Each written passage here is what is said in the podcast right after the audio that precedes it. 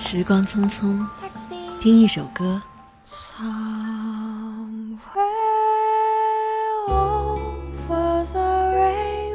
回忆一个片段。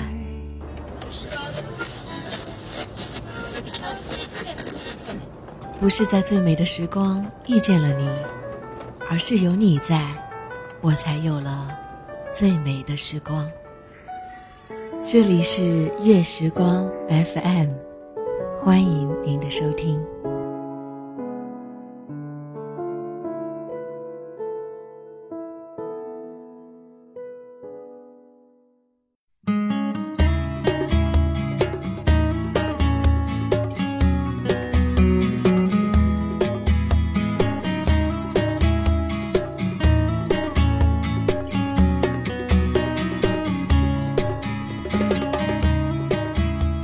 我叫周末，三十岁，已婚。我是一个酒吧驻唱歌手兼调酒师。身在酒吧这种鱼龙混杂的地方，我见过形形色色的人，听过千奇百怪的故事，撩过妹，也经常被妹撩。你知道的，男人嘛，尤其是我这种三十岁了还有一张鲜肉脸的男人。一个人在外面闯荡，艳遇是不可避免的，尤其是在酒吧这样的地方。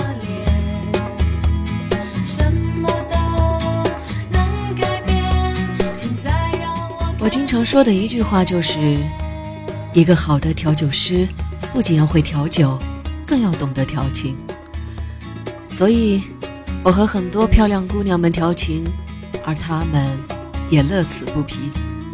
但是，我向来都有自己的原则。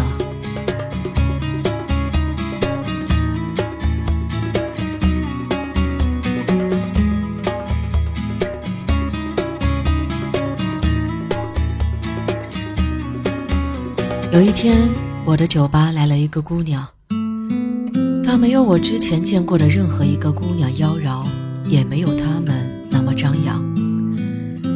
她连妆都不化，手指甲很干净，没有那些花花绿绿的美甲。她穿着一身素色的背带裙，黑色的头发未经过烫染，大概二十岁出头的样子。他带着忧伤的表情对我说：“来一杯最烈的酒。”我对他笑了笑说：“姑娘，给你来一杯牛奶吧。”他有点生气，对我说：“你才喝牛奶，给我酒。”以往都是那些漂亮姑娘们冲我抛媚眼，这下倒是让我有些无地自容了。于是我只好给她调了一杯 B 五二。姑娘请，B 五二，这是我们这里最烈的酒了。嗯，我喜欢这个名字。为什么？这让我想起《小王子》。你看过《小王子》这本书吗？我小学毕业就出来混社会，哪看过什么《小王子》啊？我停顿了一下，骗他说。看过，他说：“小王子住在 B 六一二星球，离你这个 B 五二倒是有些远。”我突然不知道该说什么。这个奇怪的姑娘让我有些好奇，以往的那些撩妹技能好像都使不出来了。这种一看上去就家教良好的姑娘，一般不会出现在酒吧。我猜，莫不是受了什么刺激？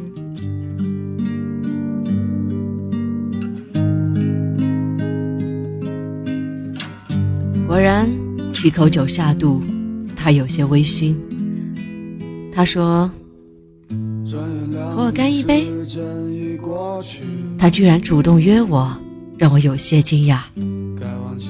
我说：“好啊。”不过我一喝酒就过敏，哈哈，你果然是喝牛奶的呀，哈哈哈。他似乎笑得有些开心，但却有些伤感。她笑起来很好看，这种好看和一般的姑娘不一样。也正是因为这种好看，让我的心跳停了一下。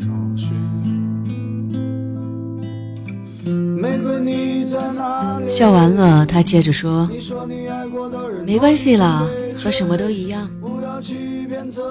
这姑娘倒也随性，我和她喝了一杯牛奶。她跟我说，她男朋友今天结婚，但新娘不是她。我心想，又是这一种老掉牙的剧情。正想搬出我那一条陈词滥调安慰她，但演出时间到，我只好对她说：“我得上台唱歌了，一会下来跟你聊。你想听什么？”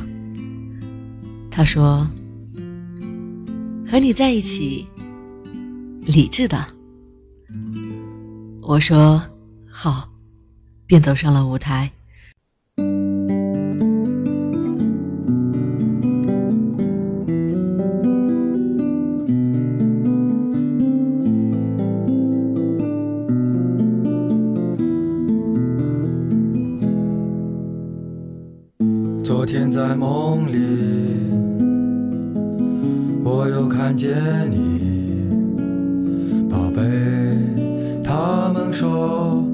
我不爱你，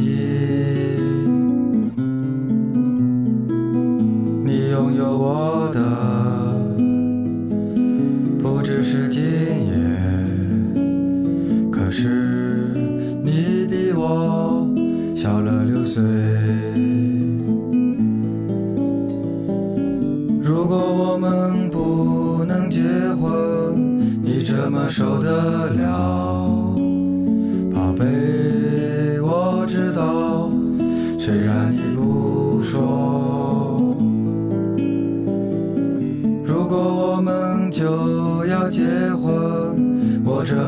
受得了？宝贝，别在夜里等我。等我唱完歌下来，他已经不见了。我用我的火眼金睛搜索了整个酒吧，都没有见到他。我跑到酒吧门口，依然没有看见他。我感觉有些失落。我已经不会经常想他们，可是过去怎能全忘记？你不相信我，把烟熄灭了，但第二天他又来了，他还是和前一天一样，没化妆，黑色的头发，背带裙，手指甲依然干干净净，面色有些憔悴。这一次，他说不得我们拥抱的：“照今天。给我换一种我问长岛冰茶怎么样却会让我？”他点点头。我问他昨天怎么突然消失，他淡淡的说没什么生命的时：“间几口酒下肚，他对我说其实我爱上他的时候，他就已经有未婚妻了。但是他跟我说他爱我，你说我是不是活该？我对他说爱情里没有先来后到，只要是真心，都值得被尊重。他哦了一声，一口喝干了剩下的酒，准备买单。我对他说：“这就对了，早点回家，不然你妈妈该担心你了。”他对我笑了笑说：“我是孤儿。”然后转身消失在黑暗里。那天晚上，我失眠了。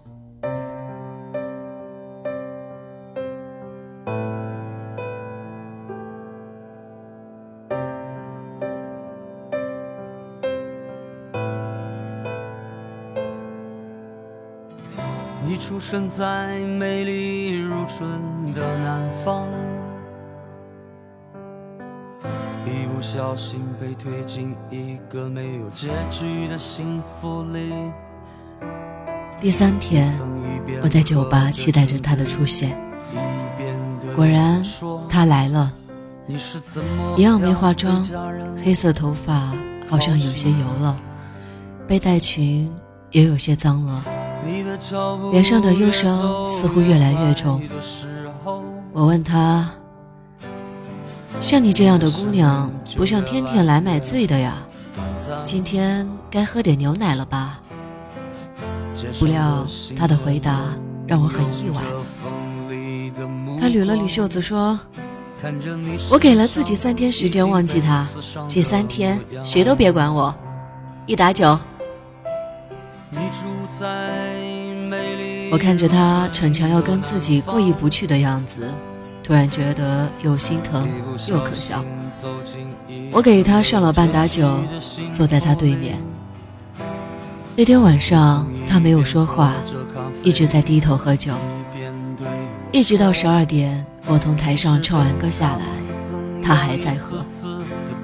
我看到他喝得东倒西歪，准备回家，走过去扶着他：“我送你吧。”他抬头看了看我：“不用，谢谢你，别以为我不知道你心里面想什么。”然后他转身踉踉跄跄地走出门，我有点担心，悄悄跟在他身后。在第二个街口的拐角，明显感觉到他已经支撑不住，我冲过去一把扶起他，他吓了一跳，然后冒出一句：“你干嘛跟着我？你是不是喜欢我？我可是很难撩的。”一下子被看穿。我竟无言以对。我把他送回家，给他倒了一杯水，扶他睡下。为了证明我不是那种随便的人，我给他盖好被子，跟他告别。没想到他突然拉住了我的手，他从床上跳了下来，抱住我。我们开始接吻，他脱掉我的外套、衬衫。然后狠狠地在我的肩膀上咬了一口，我没有喊疼，只是把他推倒在床上。我们对视了很长时间，然后我轻轻地吻了吻他的额头，然后站起身来，穿上外衣。无忧无怨，爱无忧那天。我们什么都没做，然后我开始和他聊天。趁着醉意，我问了他很多问题，他都一一回答。原来他从小在福利院长大，大学毕业后在一家私企上班，办理业务的时候认识了前男友，然后陷入了一段痛苦纠结的三角恋。他视她如生命，而那个男人最终还是抛下了她，和未婚妻结了婚。我就那样坐在他床边，抱着他，直到他睡着。他的眼角噙着泪水，他呼吸很慢，表情有些忧伤。那天，我就那样守了一个晚上。他的家里收拾得很整齐，墙壁上挂着很多奖状：三好学生、书法大赛第一名、半程马拉松冠军、演讲比赛第一名。他的书架上有很多书，床头柜上放着他之前说的那一本《小王子》。我悄悄地翻了翻。我开始想象他一个人的生活，想象他一个人做早餐，一个人和自己对话，一个人在这兵荒马乱的城市里披荆斩棘，就像那一个住在 B 六一二星球的小王子。我突然有些心疼。第二天早上临走前，我趁他没醒，偷偷的。在他钱包里塞了五百块钱，我也不知道我为什么要这样做，我只是希望他能够过得好一些。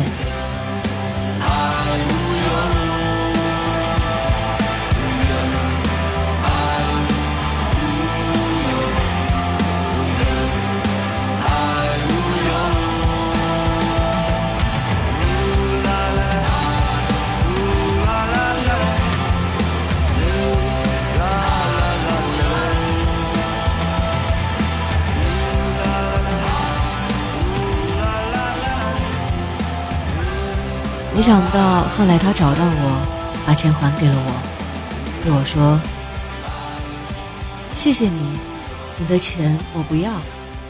你要是真想关心我，就和我做朋友好了。”然后，我们成了无话不说的朋友。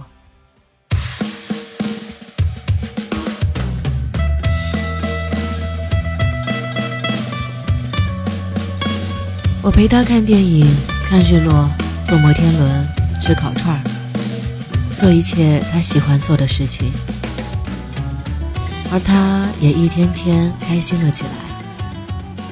这个孤独的姑娘似乎是积攒了太多悲伤，她总是会在睡前忍不住痛哭，而我每次都会跑过去看她，但又不知道该如何安慰她。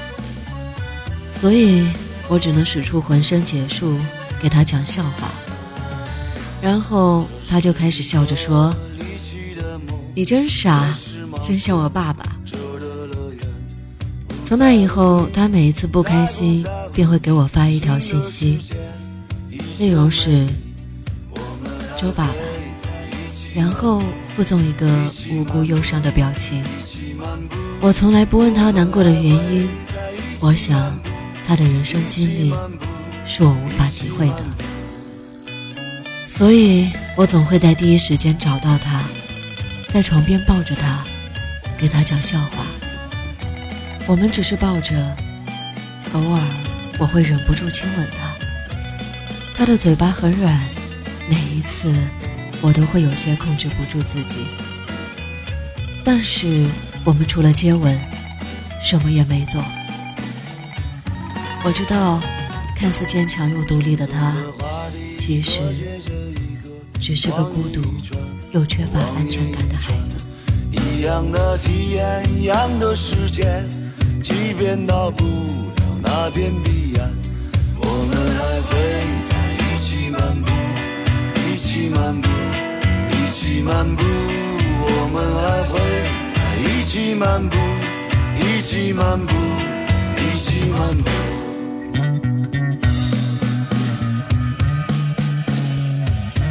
他们有很多朋友，也许是习惯了孤独的缘故。他总是喜欢到附近的公园跑步，而我会偷偷开车跟在他身后，然后突然跑到他面前，让他撞上我，再紧紧抱住他。我喜欢看他又生气又甜蜜的样子。他很喜欢拥抱，而我也非常喜欢拥抱着他的感觉。他会早起给我做精美的早餐，也会经常去酒吧看我，而我每次都会给他倒一杯温开水。他不再喝酒了，他就那样安安静静的坐在台下听我唱歌。我唱他喜欢的民谣，他就在台下看着我笑。他笑起来的样子，真像个孩子。嗯，她是我的小女孩。我想，我是爱上他了。我们还会在一起漫步，一起漫步，一起漫步。我们还会在一起漫步，一起漫步，一起漫步。我们还会在一起漫步，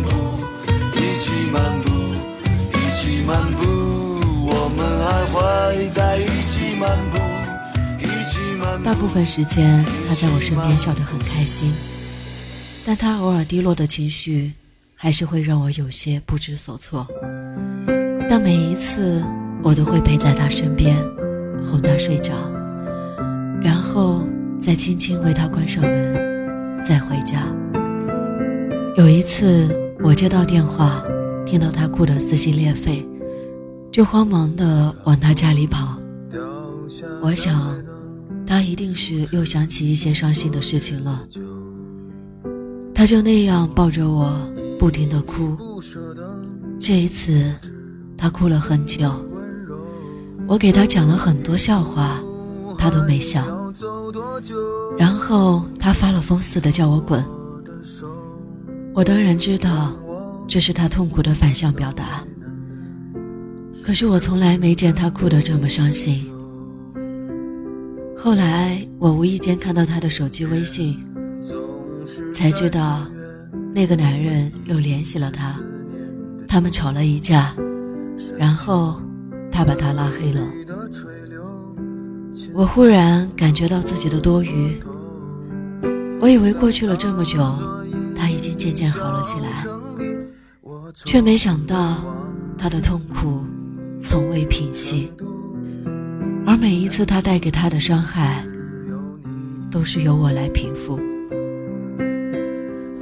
这多么不公平！可哪有什么公平？我也一直隐瞒了他自己已经结婚了的事实。我和那个混蛋又有什么区别呢？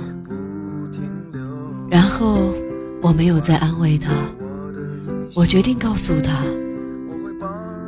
我抱住他，对他说：“其实我也已经结婚了，对不起。”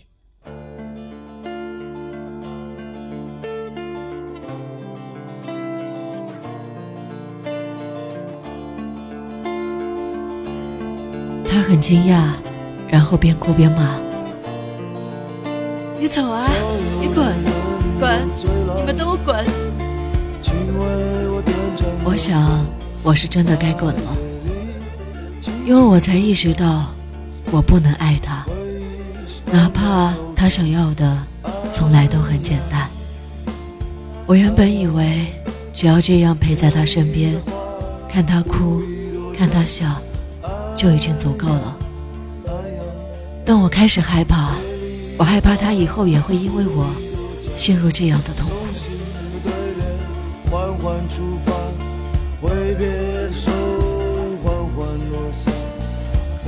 我删掉了他所有的联系方式，后来他打了几个电话给我，我都没接。从那以后。我就再也没见过他。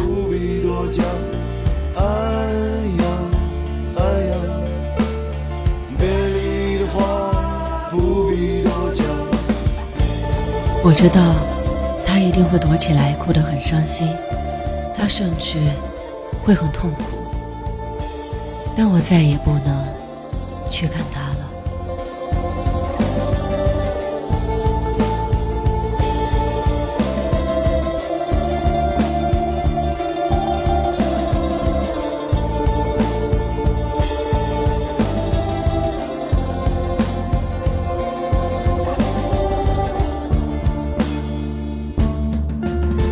如果你遇见一个不化妆、黑头发、手指甲很干净的女孩，如果她来到你的酒吧，向你要一杯最烈的酒，请给她倒一杯温开水，因为她其实并不喜欢喝酒，她只是想要一个人陪她说说话。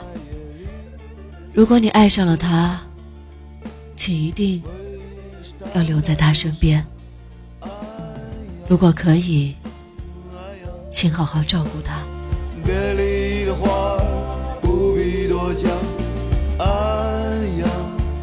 我的故事讲完了。我叫周末，三十岁，已婚。我有一个贤妻的妻子和一个七岁的女儿。我曾经爱上过一个姑娘，她总是叫我周爸爸。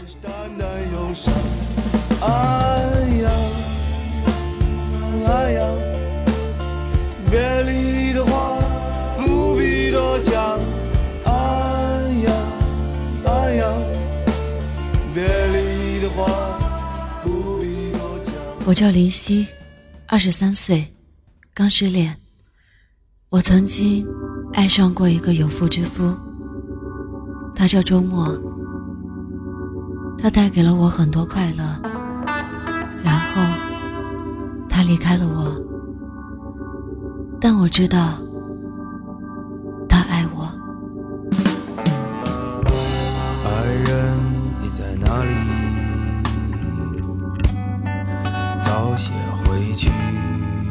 我是许悄悄，新浪微博搜索 “nj 许悄悄”就可以找到我。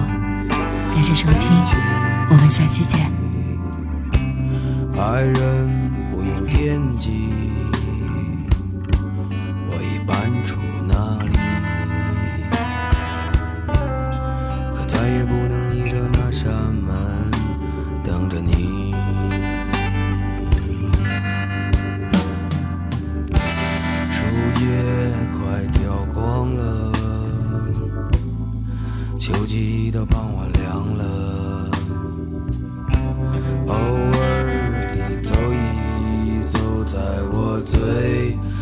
压抑的时候，穿着你送的衣裳，曾想起你笑的模样。我没留给你什么，除了绝望。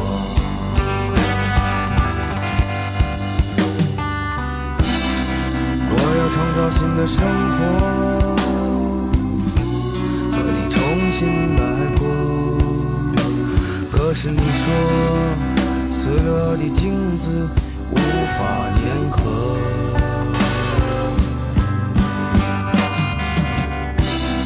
你翻看着你的日记，上面全是关于我和你的光阴。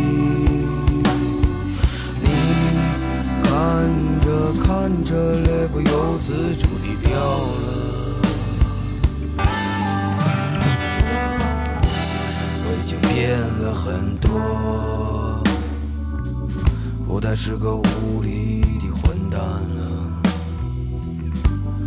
你看到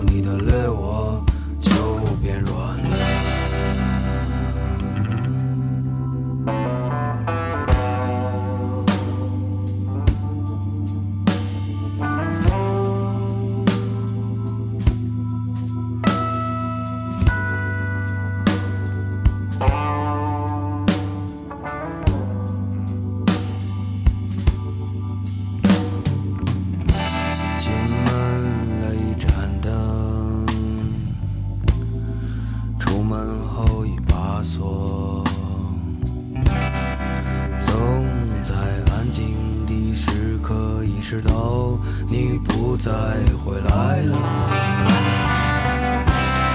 我扔掉了太多东西，你不在，他们就是堆垃圾。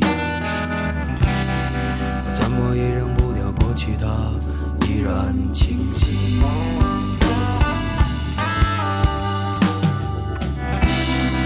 我要知道新的生活，无所谓了。可是放纵薄荷的空虚还是没有意义。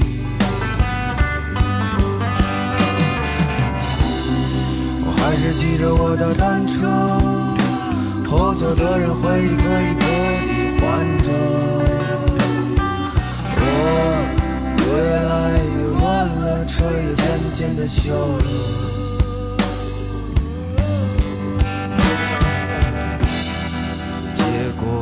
糟糕，结束了也好。爱人，我轻轻地喊你，你可听到？